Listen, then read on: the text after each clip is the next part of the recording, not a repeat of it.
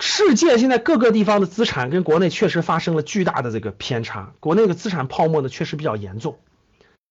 那我们再聊，再往下深入，我们就聊聊，我们就衍生到，那李亚成做这个做这个决策，除了他自己感觉到风险，那背后这个这个这个逻辑在什么地方呢？我们往下走，那最近大家都看到了人民币在贬值，对不对？最近人民币在贬值。那我们看看人民币贬值这个这个这个背后的一些原因。那我们看看国内的 M 二。货币分为 M 零、M 一和 M 二，对吧？这个下来大家自己百度一下。M 二主要指的就是社会上的流通的这个货币量。如果我借用一个比喻啊，如果把国家比作一个超市，各位，如果把国家比作一个超市，M 二的增长也就是货币供应量的增长，就是这个超市里头有多少钱，大家听懂啊？M 二什么意思？就是这个超市里头有多少钱。GDP 的增长可以看作是这个整个超市里的货物有多少数量，这个大家听懂了吗？这听懂了吗？听懂打一。M 二就是咱们这个超市里头有多少现金，有多少交易量现金，懂了吧？GDP 就是我们产生了多少货物，比如多少方便面，多少东西，多少电脑。货物的增长速度就是 GDP 的增长速度，钱的增长速度就是 M 二的增长速度，听懂了吗？就是 M 二的增长速度，货钱如果这个这个这个钱太多，货少，会发生什么情况？就会上涨嘛，对吧？买钱多了嘛，它就会正常上涨。现在为啥大家感受不到物价的上涨太多呢？你们知道为啥感受不到物价上涨太多吗？你为啥感觉到通货膨胀不明显？你们知道为什么吗？你知道为什么？就你你觉得粮食没太贵吗？你知道为什么？对，房我我上次公开课讲过了，房子已经变成金融资产了，房子成为了一个海绵，它把钱都吸进去了，听懂了吗？对，房子成为了一个海绵，本来这个房子是个消费品，还有一点投资属性，结果房子现在变成了百百分之十的消费属性，百分百分之九十的这个投资属性，所以房子就成了一个海绵，它把钱都吸进去了。对，它是个资金池，它吸进去以后呢，把钱吸进去以后呢，物价是没怎么涨，但资产泡沫大了个去了，就贵的一塌糊涂，听懂了吧？听明白了吧，各位？所以呢，大家感没感受到这个的上涨？那我们往下看，大家看这儿，那他的钱又没有，钱没有没有啊？钱去哪儿了？钱把房价炒高了，他跑到房子里把房价炒高了，就资产泡沫起来了嘛？好，看这儿啊。那我问大家，他把房子炒起来了，这个钱，这个钱是不是聚集在这个池子里了？对吧，各位，他是不是就池子里了？好，那聚在池子里了，这时候你就会钱，你就会发现，如果钱发现了有些东西更便宜，特别便宜了，它没有钱，为什么到房子这个池子里？就大家回答我一下，钱为什么到房子这个池子里？它为什么被房子这个海绵吸收？大家回答我，为什么？对呀，它核心它核心原因是因为他看到了房子还要涨，就资本为什么流进房子这个海绵？因为他认为房子这个海绵能获利，能获利，未来还能获利，它就涨。那我问大家，如果有一天这个资本认为这儿已经获不了利了，别的地方能获利，他会干，他会怎么办？回答我，回答我。如果资本突然有一天明白发现，哎呦，这格局的赵老师讲了，这这这没有人买房子，未来不涨了呀，那钱怎么办？钱就要去找另一个能获利的地方，听懂了吗？听明白了吧？钱就要去找另一个能获利的地方，他就要走。那他一走会发生什么情况？他一走会发生什么情况？他一走不就暴跌了吗？那怎么让他不走呢？怎么让他不走呢？卡死需求量，不让他交易嘛？对呀，所以现在明白了吧？限购限贷不是限买，是限卖，本质是限卖，不让他出来，卡在那儿不让他交易，能听懂了吗？那我问你，如果不限购不限贷，如果不限购不限贷，只是收税，那他跑不跑？那大家告诉我，他跑不跑？你说咱不限购不限贷啊，愿意买的买，愿意卖的卖，咱收税啊，那死地跑啊，那死地一跑，这这这这这这目的达到了吗？达不到啊，听懂了吗？听明白了吗？听明白了打一。所以嘛，想控制房价那还不容易吗？出控制房价政策就完了吗？为啥不能出了？不能出呀，钱已经吸到海绵里了，就得把这个水给它卡住了，不让它流出来。怎么不让水流出来？卡住它，不让它交易嘛？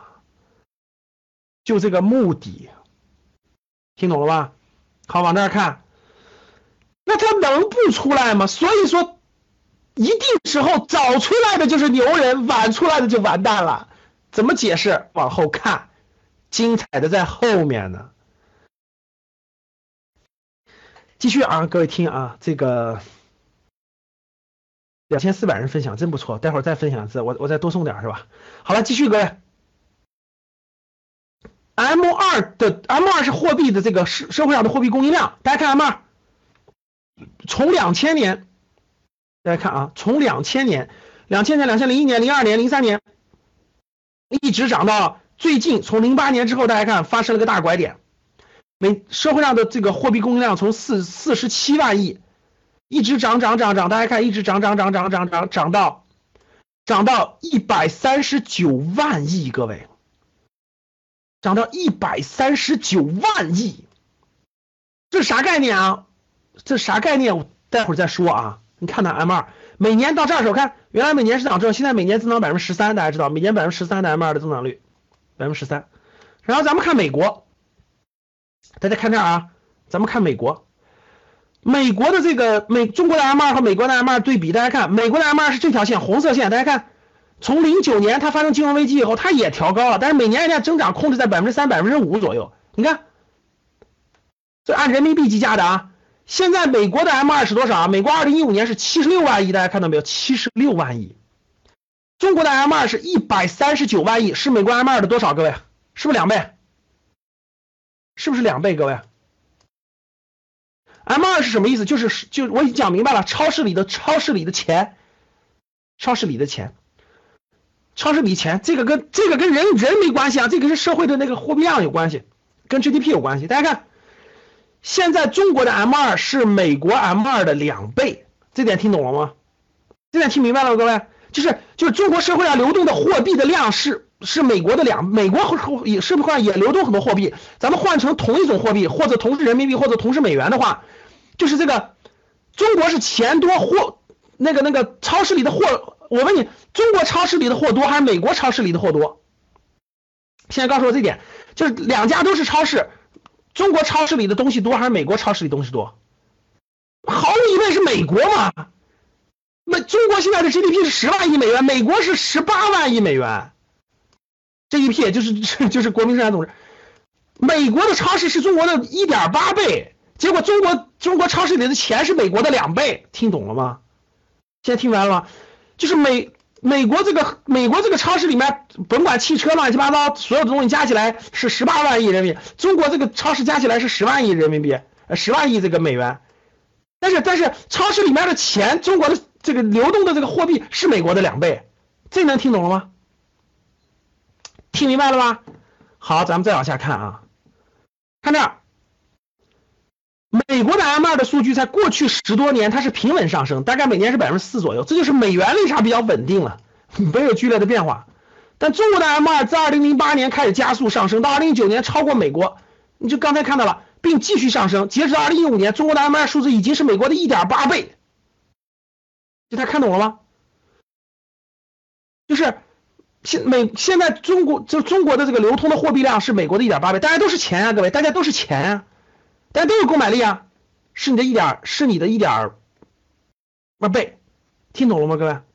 好，看这，这是增速，这是增速，看中国的 M 二的增速是百分之十一、百分之十三、百分之十三左右，平均下来百分之十三左右，美国的 M 二增速是百分之五或百分之五到百分之六，这平均增速。平均增速百分之十三，看到了吗？平均增速，这是平均增速是百分之五点二五左右，听懂了吗？这点大家听明白了吧？增速不一样吧？好，我们再看，看这张图吧。大家看这张图，我问大家一个问题，看看好了？你看明白这张图，你再算个账。大家看这儿，看这儿，中国的这是美元啊，这是美元，这全是用的美元啊。看，蓝色的是 M 二，蓝色就是货币，大家听懂了吗？蓝色就是货币量，红色的是 GDP，红色就是超市里的货，蓝色的就是这个这个这个超市里的钱，看懂了吧？大家看啊，中国的钱是二十二万亿美金美元，GDP 是十万亿美元，美国的这个呃那个那个 M 二是十二亿美元，货货有十七万亿美元，日本的这个这个这个 M 二是八万五千亿，然后呢这个超市的量是五万亿，大家看这个柱子的比例就知道了啊，欧盟是十一万亿，欧盟的货是十万亿，看懂了吗？看懂了吗？那通过这个柱形图，你知道啥意思吗？大家通过柱形图，你知道啥意思吗？就是说个简单点的啥意思？各位听好了，就是把中国的这些钱，现在我已经换成美元了，听懂了吗？如果中国的钱咱们全变成现金，可以买下来什么？大家回答我，可以买下来什么？如果把中国所有的钱。变成现金，直接可以把全美国买下来，再外贷半个欧盟，能听懂啥意思吗？中国现在把所有的钱，如果能变现出来的话，就把所有的钱咱不要人民币了，咱全换成美元，然后直接去把美国所，因为它社会上流通的钱就这么多，各位，它所有的货就这么多，咱直接把美国全买了，再买半个欧洲，都成中国的了，不用侵略了，打什么仗啊？全变成中国人民的，多简单呀！好吧，多简单呀！真的，你就把所有的钱都换成美元，换成美元以后，然后把美国现在所有的，你管它有什么货了，扫货就行了，把它全买了，管它地还是房子还是企业还是飞机，还是运动员，全买了，能买的全买了，因为他社会上就这么多钱，你比他还多一堆呢，多一倍呢，买完了剩的钱把欧欧洲顺便扫扫了，行了，啥概念，各位？就只要卖，然后我再牛吧，不用打仗，打什么仗？拿钱把它全收了就完了。那我再问一句，来，各位，数学我小时候没学过奥数，数学不太好，大家拿计算器算一下啊。目前中国的货币可以买下什么？说完了吧？能够买下整个美国和半个欧洲，就他们所有的货。那现在每年百分之十三的增速，大家告诉我，十年以后是啥情况？来，给我算一下账，来。来，各位算一下账，就现在，现在是现在这么算吧，二十二万亿美元，然后每年百分之十三的增速，每年百分之十三的增速，各位谁谁数学比较好？来，每年百分之十三，十年以后大概是多少钱？来算，算来，是是是，我我这个高三以后数学就不太理解了，这到底那个那个函数叫什么？那个函数叫每年百分之十三，这这。它不是每年嘛，它它就是每年百分之三这个复合增长，到时候是多少钱？大家告诉我，谁的数学比较好嘞？谁数学比较好嘛？就是就每年这个，它这个怎么涨的嘞？就就十的多少次方？对，它可不是每年涨十，它它是它是比如今年涨了十三，然后在在今年的基础上再涨十三，然后在今年基础上再涨十三，大家懂了吧？好，十年之后大概多少钱？大概多少钱？对，一加十三的十次方，对，还是我们乔欣数学学的好，是吧？好，最最后很多人算完了，是七四七十四点六万亿，是吧？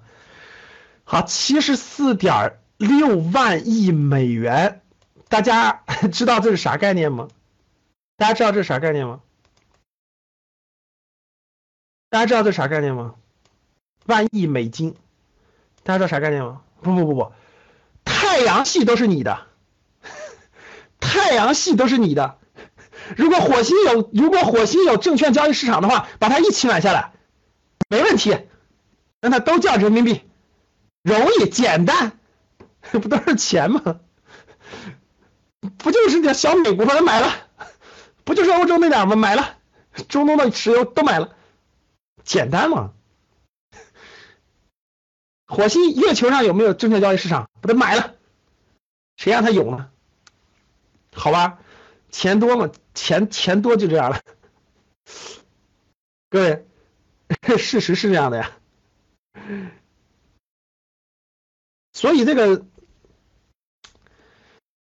哎，那这意味着啥？各位，这意味着啥？各位，告诉我这意味着啥？这意味着啥呀？那我问大家，为啥这个不太？为啥这个这现象不太可能实现？就为啥咱们咱们不能把这些钱都换成美元去买了它？为啥不可以？因为这里面大量的钱被房子给锁死了，能听懂吗？因为这里面大量的钱被房子锁死了。我问大家，房子是锁死了所有的钱，还是我问你，你的房子卖不了吗？听懂了吗？房子是可以流动，但只有少部分人能流动。少部分能流动的，就是想卖的他就能卖出去，不卖的他就卖不出去。所以李嘉诚这种牛人就走在了最前端，这还用问吗？好看这儿，那现在意味着什么？现在意味着就是你只要把美元变换出来，你就把美国、欧洲什么全买了，你还剩那么多钱。其实它背后是什么意思？就是货币严重超发了，就是这个量太大，已经大的。这很疯狂了。如果十年之后都买世界了，那我我那我问大家，将发生什么事情？就是你觉得合理吗？或者说它正常的吗？不可能。如果是正常的话，那就咱们把全世界买了吧。那现在啥都不要考虑，我给你直接换成美元买了资产就完了。各位，当我讲到现在的时候，你明白我说几句话？第一个，你明白王健林那些人为啥到国外去买那些好公司了吗？你是不是想不明白？我这帮人怎么把国内钱扔到国外去了？他们怎么能这样呢？他们怎么败家呢？他们怎么不爱国呢？他们为什么不把这些东西买国？是不是这样的？你以前有没有这样的想法？各位，现在你明白了吧？哎，出去买东西的才是真正的爱国，买了这实际的东西，而不是手里拿那点 那点纸。把国外的好东西买了是最好的，要那要那要那张纸有个啥用啊？就算你国内要那么多钢筋水泥，有什么用啊？懂啥意思了吗？什么是真正的资产？高手一眼就看明白了。所以你看复兴集团为什么买国外的保险公司？现在你都现在你知道李嘉诚为啥？现在你知道李嘉诚要买啥了吗？现在你知道李嘉诚为啥跑到欧洲去，快把半个英国买下来了？你知道吗？大家知道现在李嘉诚控制着多少英？现在英国人的整个英国的。二分之一的电，二分之一的电，三分之一的水，四分之一的燃气，就基本上的英国人的活命的东西，基本都被李嘉诚锁定了。你去查查就知道了。因为因为他的法律基础，当年能交易的时候我就交易了呀，当年能交易我就买了呀，我也没有违背法律啊，你也不能赶我走啊，对不对，各位？听懂了吗？这这这这我我就买了，怎么地？所以我问大家，现在你知道为啥特别特别有钱的财团他都跑到海外去配置了吧？现在知道为啥了吧？因为你手里拿着这些钱，其实钱，各位记住，富人和穷人最大的差别是什么？你们知道富人和穷人最大的差别是什么？穷人就是把钱存到银行去，然后呢，这个这个每天等那个利息。对，富人就是把钱变成资产。是富人为什么成为富人？因为资产升值给他带来财富。穷人为什么是穷人？穷人拿着那张纸，穷人就做两件事：第一是存银行，第二买保险。富人干嘛？富人第一个买资产，第二个开保险公司。听懂了吗？所以吗？那很明显了。所以大多数普通中产不就是第一存钱，第二买保险吗？就是你就把钱交给这个，交给什么？什么阳光啊，什么什么恒大呀，什么什么什么人寿啊，什么这个公司，人家去帮你举牌吗？你把钱给人，人家去帮你举牌吗？听懂了吗？所以吗？那怎么办？那大家告诉我，那怎么办？那咋办？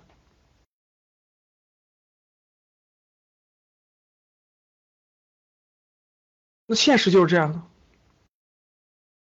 其实我不能说这么多，你知道说这么多其实有问题的，就跟当年就跟当年股灾的时候，记不记得各位一一五年七月份股灾的时候，我说了，我说这个当年叫什么？你得买一股，你得支持国家，你得你得你得这个这个这个这个叫什么？当年真的得，其实当年真到了最关键的时刻了，就是帮国家这个抄底呢，确实是这样的。对，为国接盘，当年真的是为国护盘，当年真是得为国护盘。我告诉你，今天讲到这儿，我也不能讲了，你知道为啥吗？你们知道为啥吗？那大家想一想，如果你们所有人都去把人民币换成美元了，这不是这不是？其实你们在做的这个事情，对于你的私利是对的，但是对于国家来说，那么多美元都被你换完了，外汇储备迅速榨干了，就没有抗风险能力了。听懂了吗，各位？所以很多事情是不好做的，对，不能做空中国。所以你看没道理，我得我给你讲明白，但是我还不能让你那么做，明白不？真的是这样的。你站在私利的角度那样讲，但是大家想一想，就算你都换成美元了，覆巢之下，安有什么 完卵吗？就是那国家都困难都度过不去了，你那点房子，你那点钱，就算换得过来，你其实也没有意义了。听懂了吗？那咋办呀？那应该咋办？那应该咋办？那真的是这样，所以做任何事情咱得有大局观呀。既然来格局学习了，就不能没有大局观吗？那咋办？所以，适当的做好合理的对冲，大家记住我的话，适当的做好合理的对冲就行了。对的，也不是说所有人都去啊，所以适当的做一点对冲，就是有风险是正常的，但是自己能控制，合理的控制就可以了。怎么做对冲？想不想知道怎么做对冲？想知道的打一。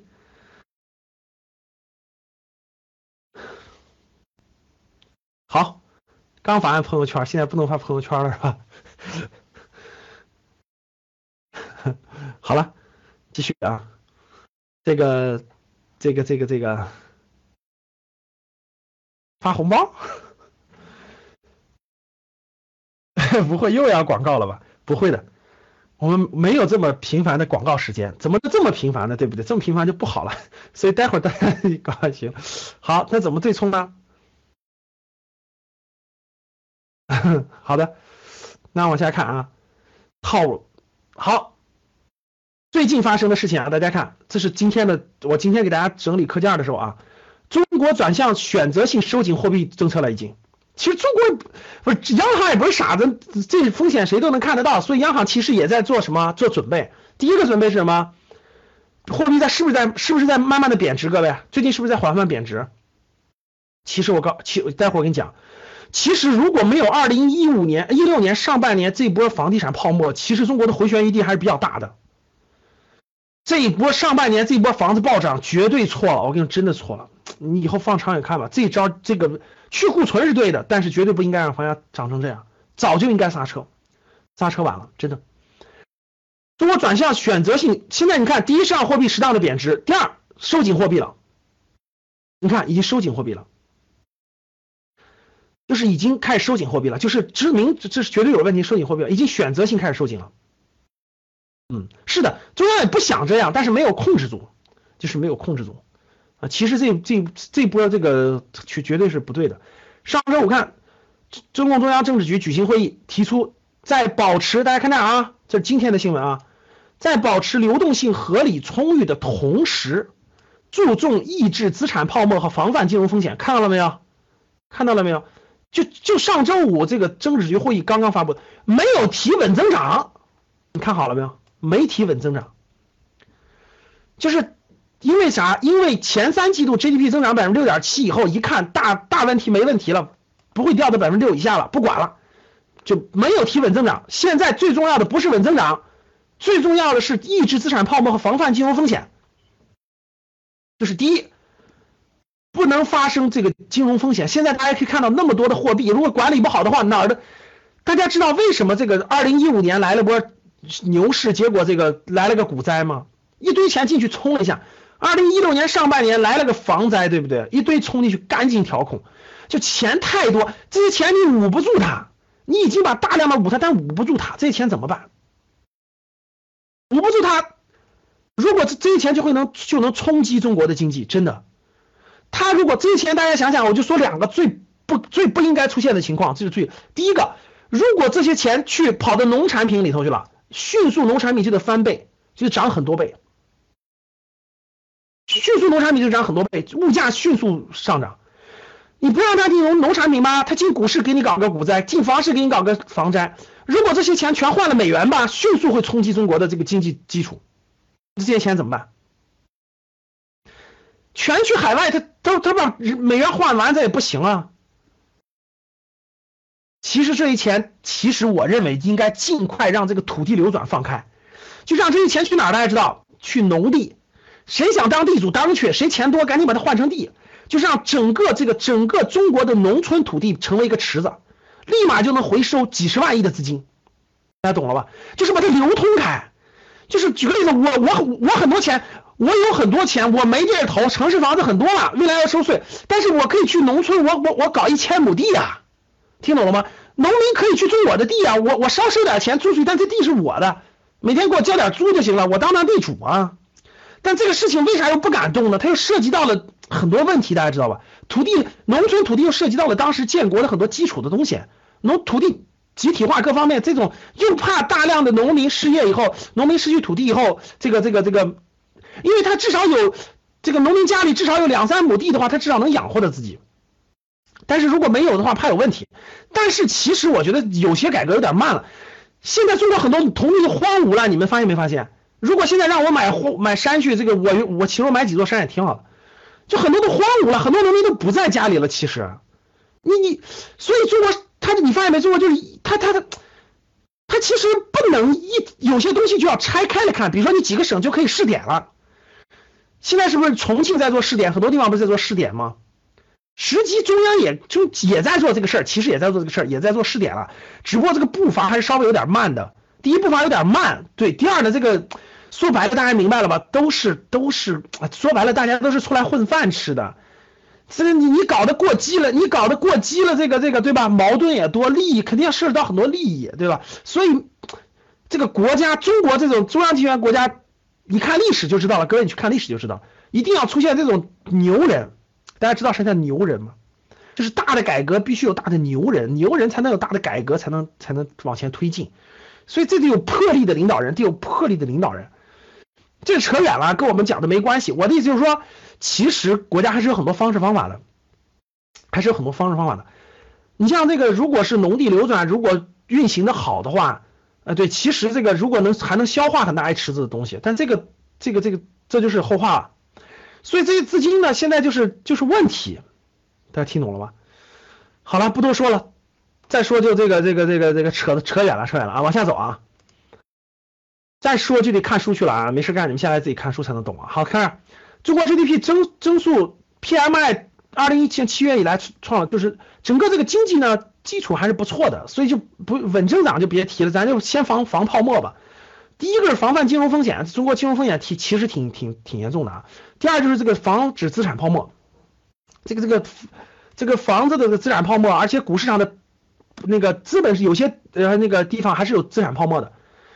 所以呢，这个人民币的贬值压力又特别大，造成了这个政策的重心就发生这个这个这个微调。现在基本央行已经开始收紧，就是开始选择收紧了，就适当的收紧，适当的收紧。所以各位，央行的收紧了，你还指望房子暴涨？别开玩笑了啊！尽管实体经济增长放缓，中国货币供应量仍然增速太快。今年前今年三季度是刚刚得出数字，今年三季末广义货币 M 二又已经达到百分之二百二百一了。历史高位，杠杆水平不降反升。本来中国应该是降杠杆的，结结果现在老板又一堆人贷款买房子。其实你让有钱人买，你别给普通人贷就完了嘛。结果还一堆放贷还压那么低，结果你看杠杆率又提高了九个百分点。哇塞，对对对对对，这短期又得稳杠杆。这这，哎，我跟你说，现在真的是 挺难的，就是你想想，你你做你做这个也挺难的，管现在其实这个风险还是挺高的，确实是这样的。各位风险挺高的，真是这样的，这个这个各个风险吧，资产泡沫，房子有房子的风险，你别想着房子天天涨，我跟你说，房子也是有很大风险的。真要国外，真要美国搞点严重的捣乱，我跟你说，房子暴跌也不是说没可能的。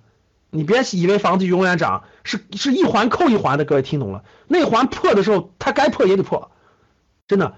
所以一旦发生了这种严重点的经济危机，那该它那该掉就得掉，你别指望它那啥。还有金融风险现在是比较大的，这个这个国内国外都有利害关系。都有利害关系，所以说，那怎么去对冲呢？怎么去对冲呢？那引出来这个话题了，各位，那货币的贬值是短期贬值还是长期贬值呢？刚才我们已经看过了，我相信大家心里有数了。从这个大周期来看，应该是一个长期贬值的趋势已经确认了啊，就长期贬值的趋势，这个趋势。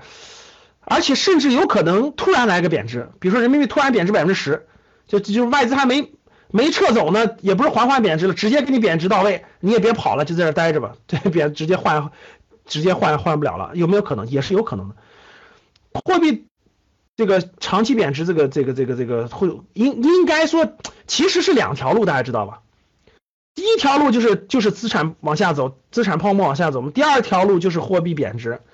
现在来看，让房价跌，就是中国最大的金融池子是房价嘛？你们觉得中国的会主动让房价下降吗？大家觉得这个会不会主动让房价下降？现在想缓解这个泡沫，大家看就两个方法，大家看这儿，看这个池就明白了。你看，现在这个现在跟世界平衡起来是不平衡的，现在只有两个方案。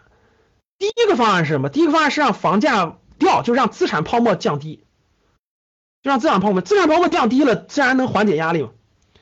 资金就不会外流啊，资金也不会换美，不会换美元啊，因为资产价格下来了，房价下来了。第二个就是让货币贬值，就它还值一千万，这个房子还深圳的房子还值一千万，但其实它原来值一千万，原来值两百美元，现在只值一百五十美元了。就你选哪种？你选哪种？各位，你们觉得未来哪种可能性大？